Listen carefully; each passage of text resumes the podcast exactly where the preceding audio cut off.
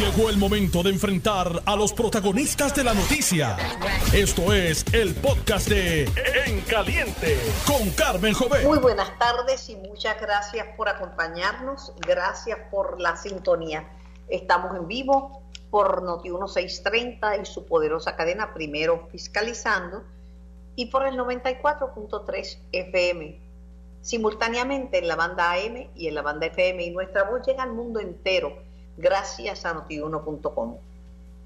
Estamos también celebrando los 100 años de la radio en Puerto Rico, 100 años de conectar contigo, porque siempre hemos estado contigo al 100. 100 años de compartir contigo, no importa dónde estés o a dónde vayas, porque lo nuestro es contigo al 100%.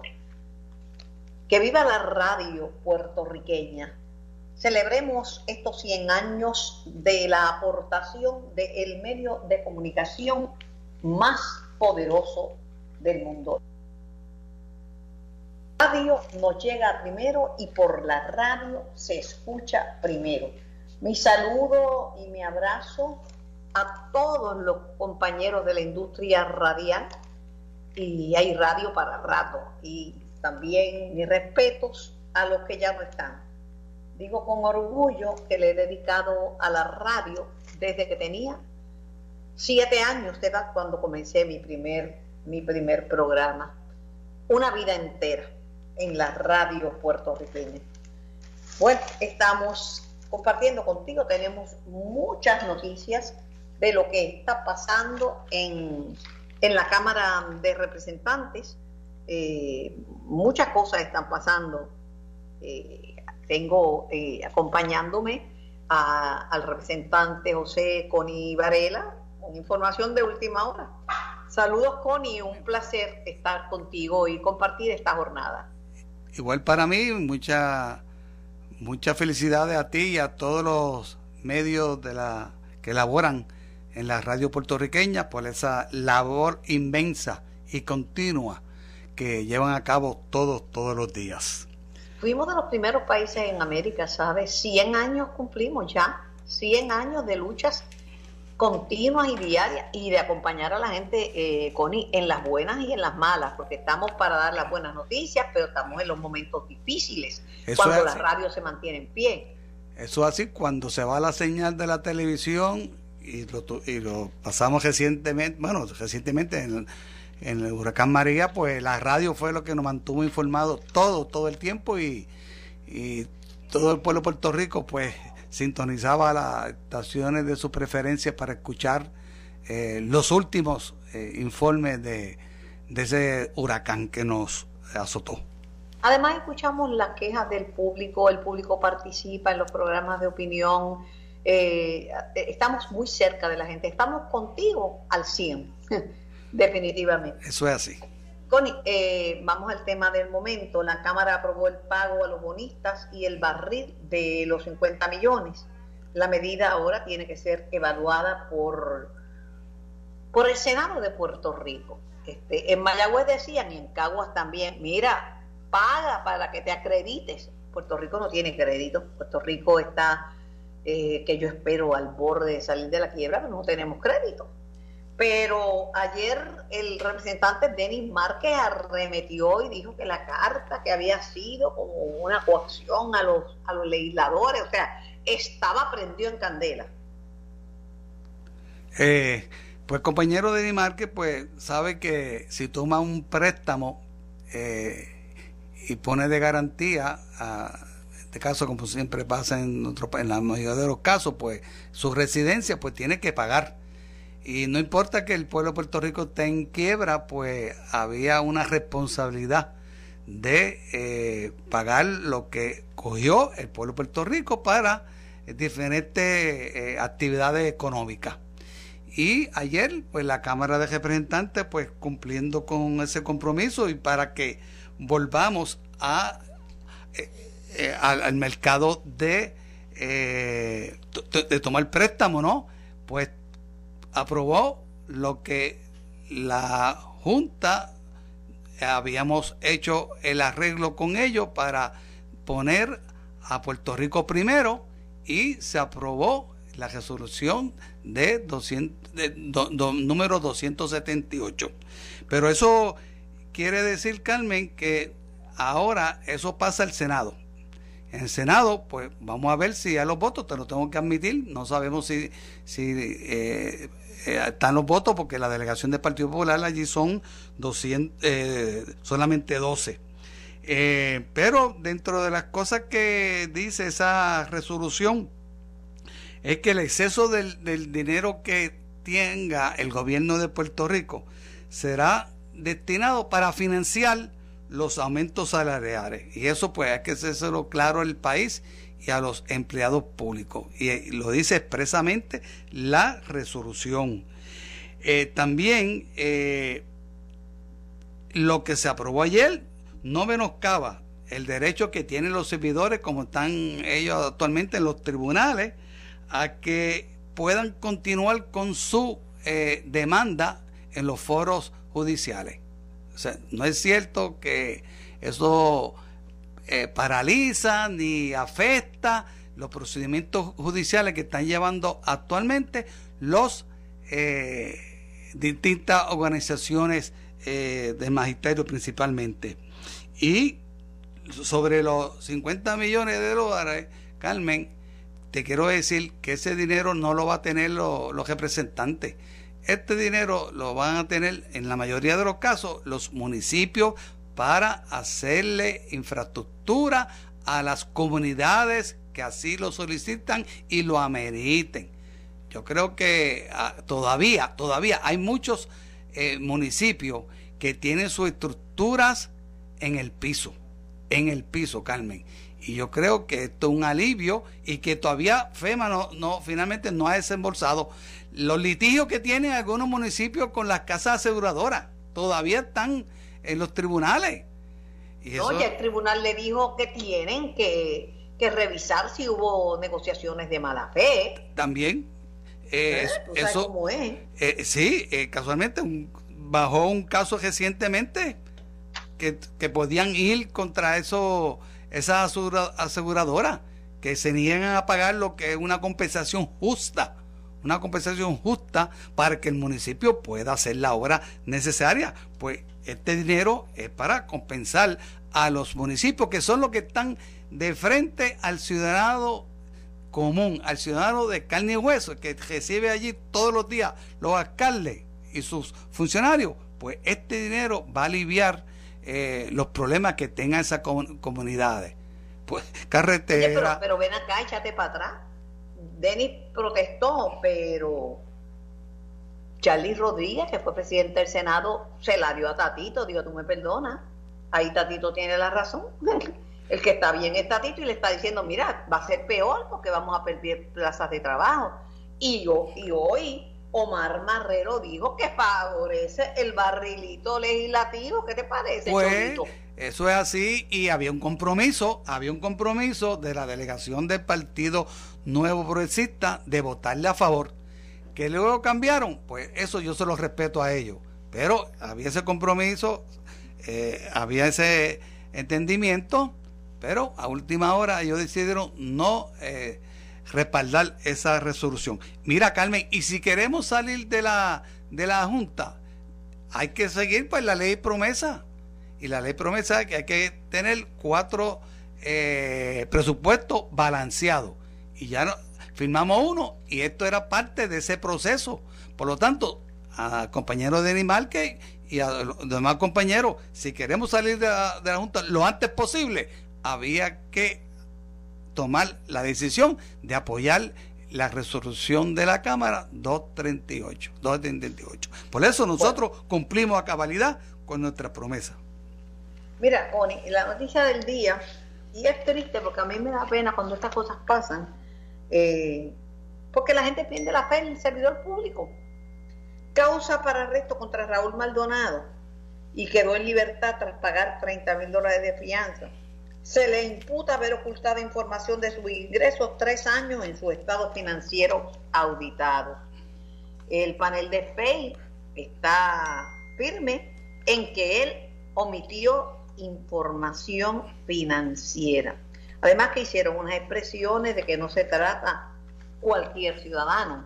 Lo que dijo el FEI es, mire, este se trata de una persona prominente, abogado de profesión y un CPA de excelencia, o sea que para llegar a secretario de Hacienda, eh, Raúl Maldonado no es cualquier persona.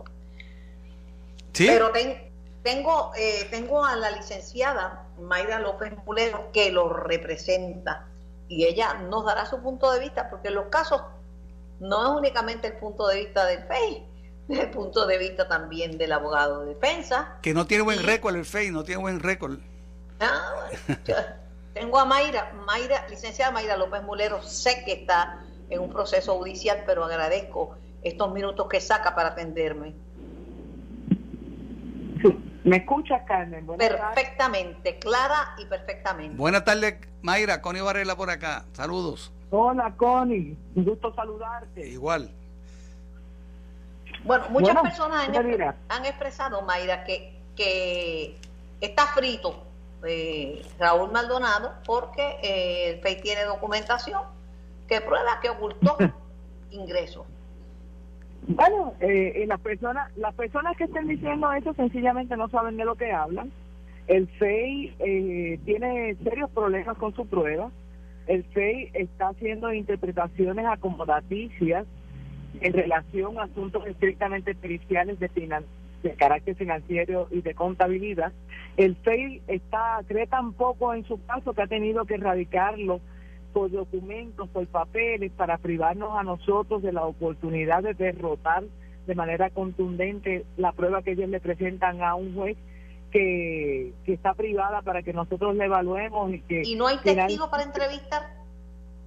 No, no, porque es por el expediente. Lo que sí es que el juez, a petición de la defensa, accedió a permitirnos ver algunos documentos, verlos, verlos, y tuvimos la oportunidad de verlos y constatar que cada documento que estaba acompañando la interpretación de una auditora que no estuvo sujeta contra interrogatorio y que trabaja para ética gubernamental, lo que hace es que descarta y exculpa a, a nuestro cliente, a quien se le, se le imputa haber intencionalmente eh, ocultado información o ingresos. No se define lo que son ingresos Aquí esto es un atropello, aquí todo esto es una patraña desde mi punto de vista y responde a un interés eh, concertado de múltiples agencias de criminalizar un asunto estrictamente administrativo para lacerar la imagen y la reputación de un hombre que le sirvió bien al país. Aquí no hay fondos públicos, aquí no hay corrupción gubernamental.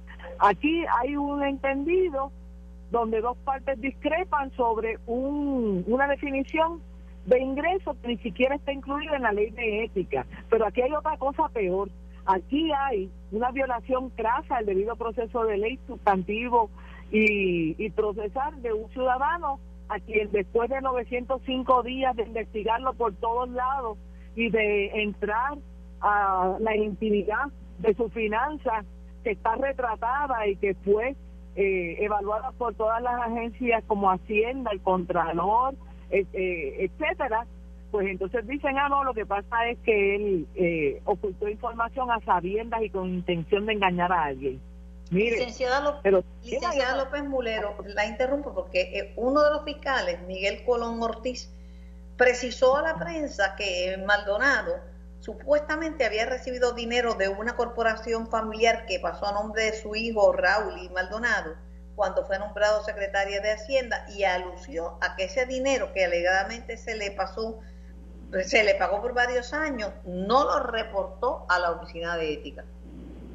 Bueno, como te explico, lo que haya podido decir el fiscal Miguel Colón eh, no fue objeto de prueba en la vista de regla 6. Eso es un asunto de pasillo a lo cual yo no puedo reaccionar. Pero sí yo te puedo asegurar a ti que eso es falso. Y sí te puedo asegurar a ti que lo que no mencionan los fiscales especiales independientes es que aquí se creó un fideicomiso y aquí hay unas figuras que establecen precisamente para separar el patrimonio del candidato a ser funcionario antes de ejercer el puesto y de ser confirmado por las estructuras legislativas. Aquí hay una distorsión de la verdad. Aquí hay una intención deliberada de encauzar a una persona que no ha incurrido en delito alguno y que vuelvo y recalco que está siendo penalizado en represalia por haber denunciado una mafia institucional hace dos años, cinco meses y 21 días y que la oficina avalada por la presidenta del panel del FEI permitió el atropello y que violentaran los propios términos que la ley del FEI exige que se cumplan. Aquí lo que hay es una patraña y esto a la larga se va a saber.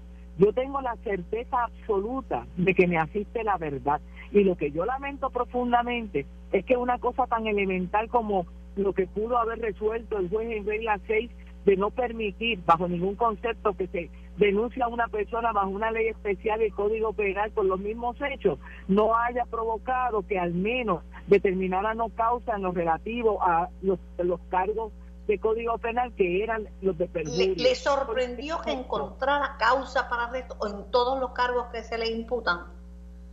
Absolutamente. Y lo más que me sorprende es que cuando yo le presento prueba de defensa al juez, cuando yo le doy y me admite unos documentos, ni siquiera haya tomado la precaución de disimular ante la opinión pública y ante el espectador, que por lo menos los miró, sencillamente ni los miró y vino con una determinación consabida bajo el principio de, de siempre, ¿verdad? Es la salida fácil.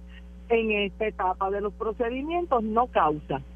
Cuando el juez sabe perfectamente que cada uno de mis planteamientos tanto bajo la Constitución como la propia ley del fiscal especial independiente, como el hecho cierto de la propia ley de ética, como todos los asuntos relativos a la manera irregular y hasta ilegal desde mi punto de vista en que se tramitaron estas investigaciones, culminan con la erradicación de cargos para complacer a quien pide la cabeza de una persona que delató la más institucional.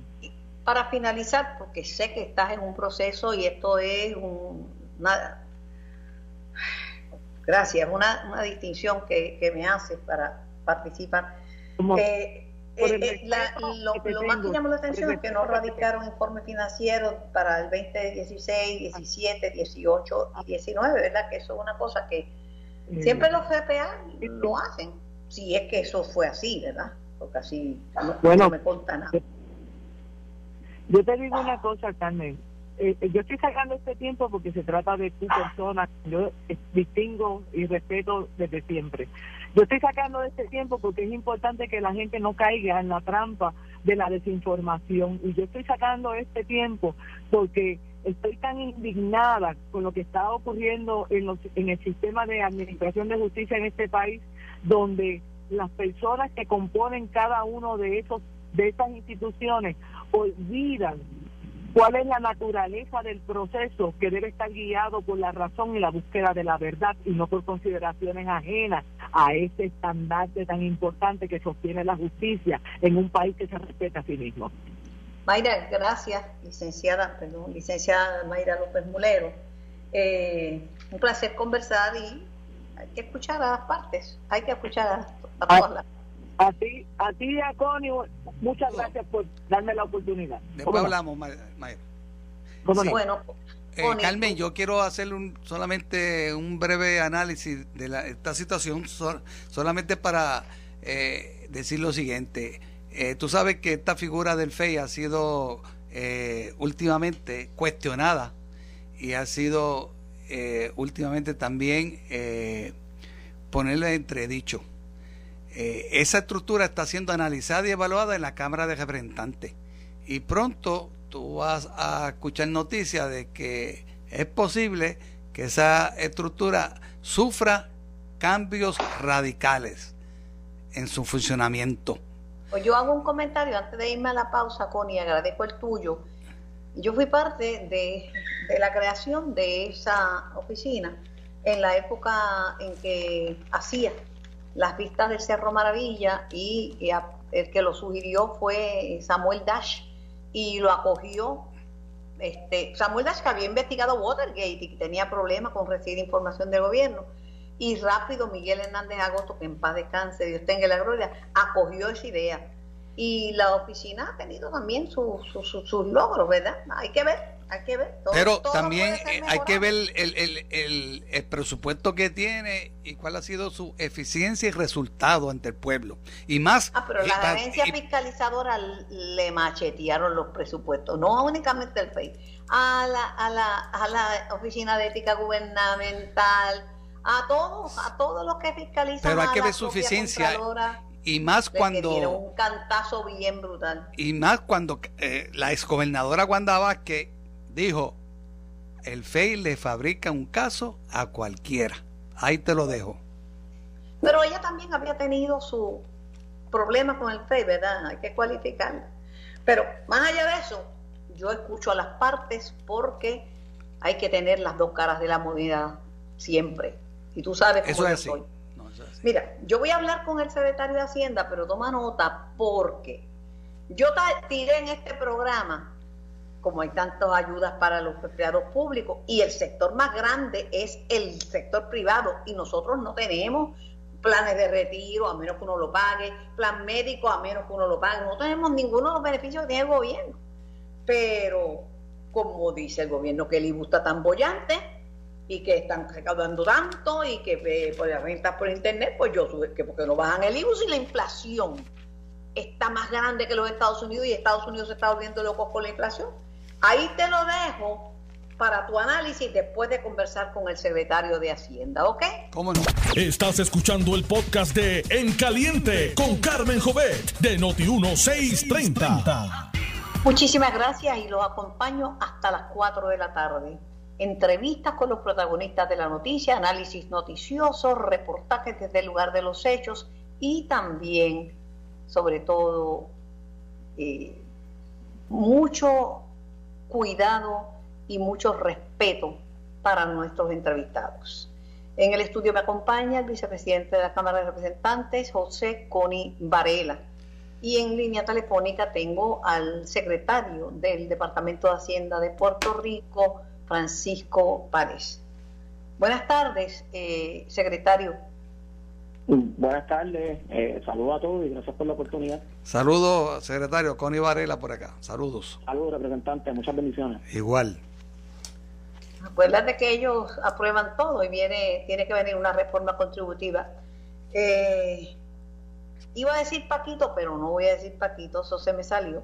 Voy a decir secretario Usted ha dicho muchas cosas interesantes y, buenas, por ejemplo, que será más simple erradicar la planilla este año, que Hacienda podría reducir a 24 horas el pago del reintegro, que Hacienda mejora la plataforma digital de Suri, que usted sabe que yo soy enemiga de esa muchacha. Pero a mí no me importaría eh, que, llenar, que fuera más difícil porque le he llenado difícil toda la vida este, ni que el reintegro me llegara en, dos días. Yo puedo esperar cuatro meses que me llegue, pero que me llegue. A mí lo que me preocupa es que me manden, que, me devuelvan más, que no me faltan por la mitad, que la mayor parte de los ingresos que me ganen lo tenga que dejar Hacienda en medio de una inflación. Sí, definitiva, definitivamente, Carmen, y, y más que yo digo, es yo hago con el equipo de trabajo. Eh, yo no digo que Suri sea más simple. El 88% de los usuarios del domingo para acá han representado que la utilización de la plataforma es eh, fácil o muy fácil de utilizar. Así que. Pero me está dando la razón porque yo le decía que era mala, que estaba mala, que era bien difícil llegar a entrar, que Suri me dejaba plantar cada rato te voy a decir que era peor erradicar la planilla en papel y esperar 7, 8, 9 meses como, como temprano para recibir ese integro. Este, eso sí que era bien malo. Eh, y eso se fue, eh, durante el tiempo que llevo en el Departamento de Hacienda, se fue corrigiendo. Y sí, tengo que decir que los cambios que presentamos fueron más enfocados a base de la necesidad de los usuarios. Nosotros nos sentamos, tomamos la retroalimentación, acogimos la crítica que se dio durante todo el cuatrienio pasado la agrupamos, vimos qué cosas podíamos manejar mediante programación y los cambios que están viendo responden a esos reclamos de la ciudadanía. Pues yo no, fíjese, el, el departamento pudo haberse sentado ya con lo que había logrado y no incurrir en más recursos y dejar la cosa como estaba, eh, que ya había un nivel de satisfacción y algo mucho mejor que lo que había, por ejemplo, en el 2015, 2016. Sin embargo, nosotros creemos en el mejoramiento continuo y decidimos perfeccionar esto aún más. Yo creo que todavía hay espacio para mejorar. Estamos recibiendo nuevamente la retroalimentación de ese 12% que critica la plataforma y ve dónde podemos seguir mejorando, porque al final del día nosotros somos de la vertiente gerencial que creemos que todo proceso es mejorable en esta vida. y lo vamos a No se me equivoque, yo siempre he reconocido su trabajo y su ejecutoria.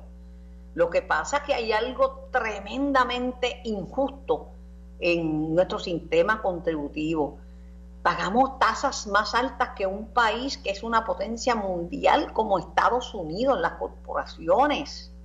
Es una cosa que los, los poquitos que nos hemos quedado en este país, que somos la, la empresa privada, porque el gobierno no crea riqueza, la riqueza la crea la empresa privada. Estamos explotados hasta la coronilla, hasta la coronilla. Yo sé que usted no legisla, yo sé que usted no es el gobernador, pero, pero es bien injusto el sistema contributivo puertorriqueño. definitivamente, y por eso el gobernador estableció un comité de grupo asesor con componentes del sector público y privado para presentar alternativas de cómo podemos tener un sistema contributivo más barato. Obviamente que eso es fiscalmente responsable, recién estamos saliendo de un proceso de quiebra. Este grupo tiene a su haber hacer unas recomendaciones al gobernador para que el gobernador pueda presentar ante la Asamblea Legislativa una propuesta fiscalmente responsable, pero que a su vez represente ahorros para la gran parte de los contribuyentes. Eh, en términos generales, tengo que decir que ya la carga contributiva bajó dramáticamente para este ciclo contributivo con el crédito por trabajo. Sí, definitivamente hay unos renglones que no se vieron, no se van a ver beneficiados en términos numéricos, un renglón menor, ¿verdad? De los que sí se ven beneficiados de crédito por trabajo. Pero ya se dio un paso en la dirección correcta en plena quiebra. En plena quiebra ya eso se logró. Ahora que estamos saliendo de este proceso, vamos a tener un mejor panorama y una, y una mayor autonomía de cómo queremos que nuestro sistema impositivo eh, de alguna manera subvencione la gestión pública, hasta qué grado y hasta qué grado eh, podemos llevarlo, pues eso es parte que el Grupo Asesor va a estar llevando y que eventualmente la Asamblea Legislativa va a estar evaluando. La última vez que usted y yo hablamos, eh, estaba contento porque los recaudos estaban altos, estaba bollante en términos de recaudos. Y también porque encima de los que los recaudos locales estaban altos, estaba alto, estaban altos los, los recaudos por la internet. Sin embargo, ante el planteamiento de que la, inflación nos está matando, secretario, en Estados Unidos están vueltos locos y sin idea, y cuando allá llueve, aquí diluvia, aquí hay que traer el arca de Noé. Este, el dólar no compra nada, el dinero no da para la canasta básica de alimentos a los que no recibimos ninguna ayuda de gobierno. Y el, cuando se le habla de bajar el IVU, el gobernador dijo que no, se rajó bueno, el gobernador está siendo responsable con las promesas que puede cumplir. El gobernador, reconocemos hoy que hay una autonomía de la Junta en el poder decisional de nuestro sistema impositivo eh, y que ha mostrado reparo en reducciones en tasas. De hecho, es tan arbitraria su visión de implementación de política contributiva que establece que reducciones en gastos gubernamental no pueden subsidiar reducciones en tasas contributivas. Esa es la realidad que estamos viendo hoy. Ah, por eso se crea un grupo asesor para establecer las mejores prácticas y poder de alguna manera señalar potenciales arbitrariedades y poder democratizar la discusión sobre nuestro sistema impositivo de Puerto Rico. Eh, sí reconocemos que hay un efecto de inflación, también reconocemos que muchas personas en Puerto Rico, las más necesitadas, han recibido ayudas, distintos tipos de ayudas para poder paliar esto. ¿Cuál es mi recomendación? Persona que, que trabaja, mira, este no es el 2015, este es el 2022. Usted va a radicar su planilla y va a recibir su reintegro, no cuando caiga algo, lo va a recibir lo más rápido posible dentro del procesamiento del Departamento de Hacienda. Ahí ciertamente se le devuelve un dinero mucho más rápido de lo que veía antes. Por otra parte, está la, el crédito por trabajo, que es una gran ayuda a los sectores trabajadores más vulnerables. ¿Cómo funciona el crédito por trabajo? El, crédito de hijo por dependiente, que es radicando una planilla federal. El crédito por trabajo es un crédito, un crédito reembolsable, donde las personas pueden solicitar en la medida en que sean salariados o cuentapropistas cumpliendo con ciertos requisitos, tiene que cumplir con unos volúmenes de, de ingresos que no excedan los 40 mil dólares. La totalidad va a depender del estatus civil y puede recibir un crédito de hasta 6.500 dólares en casos que tengan tres dependientes. De no tener dependiente, podría recibir un crédito máximo de 1.500 dólares. Esto no existía. Eso, a, a, muchos de la empresa privada no le aplica. Oiga, cuando usted dice que sería más simple radicar la planilla este año, ¿en qué constituye la simpleza? Perdóname, porque tengo que aclarar algo. Esto es un crédito que le aplica a 500.000 planillas en Puerto Rico. Eso es una cantidad significativa. Eso es una cantidad significativa y definitivamente es trascendental en Puerto Rico. No se puede despachar. Es trascendental y es significativa, pero tiene que ver mucho para las personas con bajos ingresos. Eso es la mayoría que se van a beneficiar de eso. Son los más vulnerables. Sí. Que son los más vulnerables. a mí no me aplica.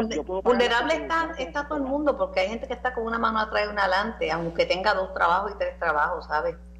Le digo, el eh, eh, costo, por eso aumentaron el seguro social 5.9%, pero la juventud no coge seguro social. Este, la cosa está pelúa, está bien caro, carísimo. Y este, en Estados Unidos la inflación está alta, en Puerto Rico que todo viene por mar, por tierra y que tienen el, ese maldito impuesto este, al inventario. Pues, pues, peor. Pero ¿por qué? La pregunta es, ¿en qué consiste eh, lo que hace más sencillo radicar la planilla este año, secretario? Pues, que es un proceso mucho más intuitivo, eh, el sistema se adapta a la, a realidad de ese contribuyente y, e, y trata de reducir, hacerle preguntas eh, que no son relevantes para ese contribuyente particular. De esa manera, pues hace un proceso que en algunas instancias a toma 10 minutos completar su proceso de erradicación de planilla. Pero vuelvo e insisto, porque el, mensaje tiene que llegar, este, el mensaje tiene que llegar. Si bien es cierto que hay personas que no se benefician, la mayoría de los puertorriqueños se le va a estar distribuyendo entre crédito por trabajo y crédito por hijo dependiente 2.500 millones de dólares. Yo creo que 2.500 millones de dólares ayudan en términos razonables. Yo no digo que corrige totalmente, yo no digo que arregla esto en su totalidad. El, el asunto que estamos viendo sobre la inflación. Los sectores más vulnerables tienen alternativas. Eh, nosotros acá en el grupo asesor vamos a estar trabajando el sistema impositivo que tenemos de cara al futuro. Pero tampoco, tampoco puedo eh, ignorar el hecho de que en Puerto Rico se han tomado unos pasos gigantes y afirmativos, billonarios, para, para recalibrar las inequidades sociales y económicas que existen en esta isla. Eso es un hecho. Y es un hecho también que la inflación es la más alta en 40 años. Sí, eso, definitivamente y está y está ocurriendo alrededor del mundo. Hay otras jurisdicciones del mundo que no cuentan con 2.500 millones para distribuir a sus individuos como está ocurriendo en Puerto Rico en este siglo contributivo. Carmen, también Carmen si me permite una pregunta de, de actualidad. Secretario, es que como ciudadano público me preocupa lo siguiente. Usted sabe que va a haber un aumento comenzando en julio de este año y también a los maestros y otro componente del magisterio y también a los paramédicos. Pero estos fondos son fondos federales. Uno termina en 2024 y en 2026.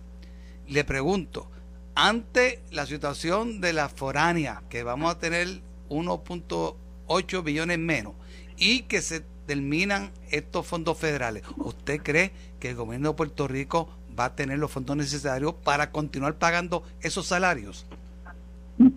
Yo creo que hay una gran oportunidad con los cambios que se están presentando a nivel contributivo en todo el mundo. Eh, el llamado Global Minimum Tax presenta una ventana de oportunidad que si la Asamblea Legislativa y el Ejecutivo aprovechan en consenso presentar una propuesta que se atempere a esa nueva realidad global, nos va a ayudar a poder garantizar una cantidad de recaudos, eh, ¿verdad? Que de alguna manera neutralice el efecto de la, de la ley 154 a estas entidades foráneas. Ahora bien, hay que el análisis que se, que se va a estar haciendo o que en, en términos generales va a nutrir estas promesas de aumento con fondos estatales. Número uno, verificar los presupuestos asignados versus los presupuestos utilizados y ver en qué etapas o qué partidas presupuestarias en el pasado no se están utilizando para recalibrarlas a, los asuntos que la premia el gobierno de Puerto Rico a base de prioridad de política pública. Y eso debe ocurrir todos los años y hay que darle un énfasis fundamental en esto. La segunda parte es ver qué programas se están llevando a cabo que se pueden llevar de una manera más eficiente que presente ahorros. Y la tercera, obviamente, cualquier aumento en, en recaudos que dentro del contexto de la quiebra se pueda garantizar para utilizar el, el o utilizarlo como, como parte de, los de, de los pagos que se van a estar haciendo. A mí no me cabe la menor duda que en octubre de 2024 los maestros van a recibir su depósito de su salario con el aumento propuesto por el gobernador.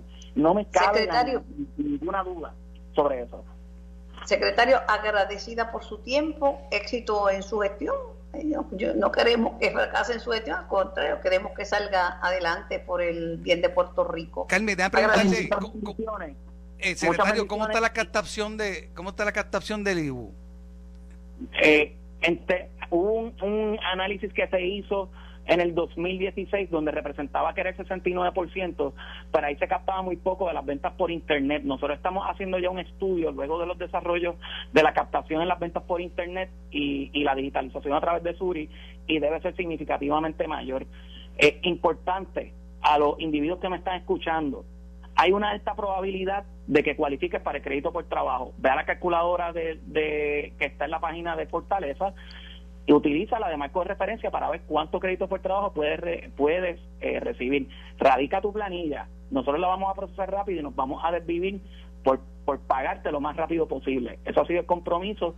Nosotros vemos este ciclo contributivo como un ciclo contributivo para vivir por el otro y nos vamos a desvivir literalmente para lograr que el crédito por trabajo llegue a todos los a todos los participantes de Puerto Rico. Por parte de la Cámara va a tener toda receptividad aquello que sea bueno para el país, aquello que eh, llegue la justicia contributiva a todos los sectores y que ese mismo con ese mismo ánimo que sea también productivo para la clase empresarial.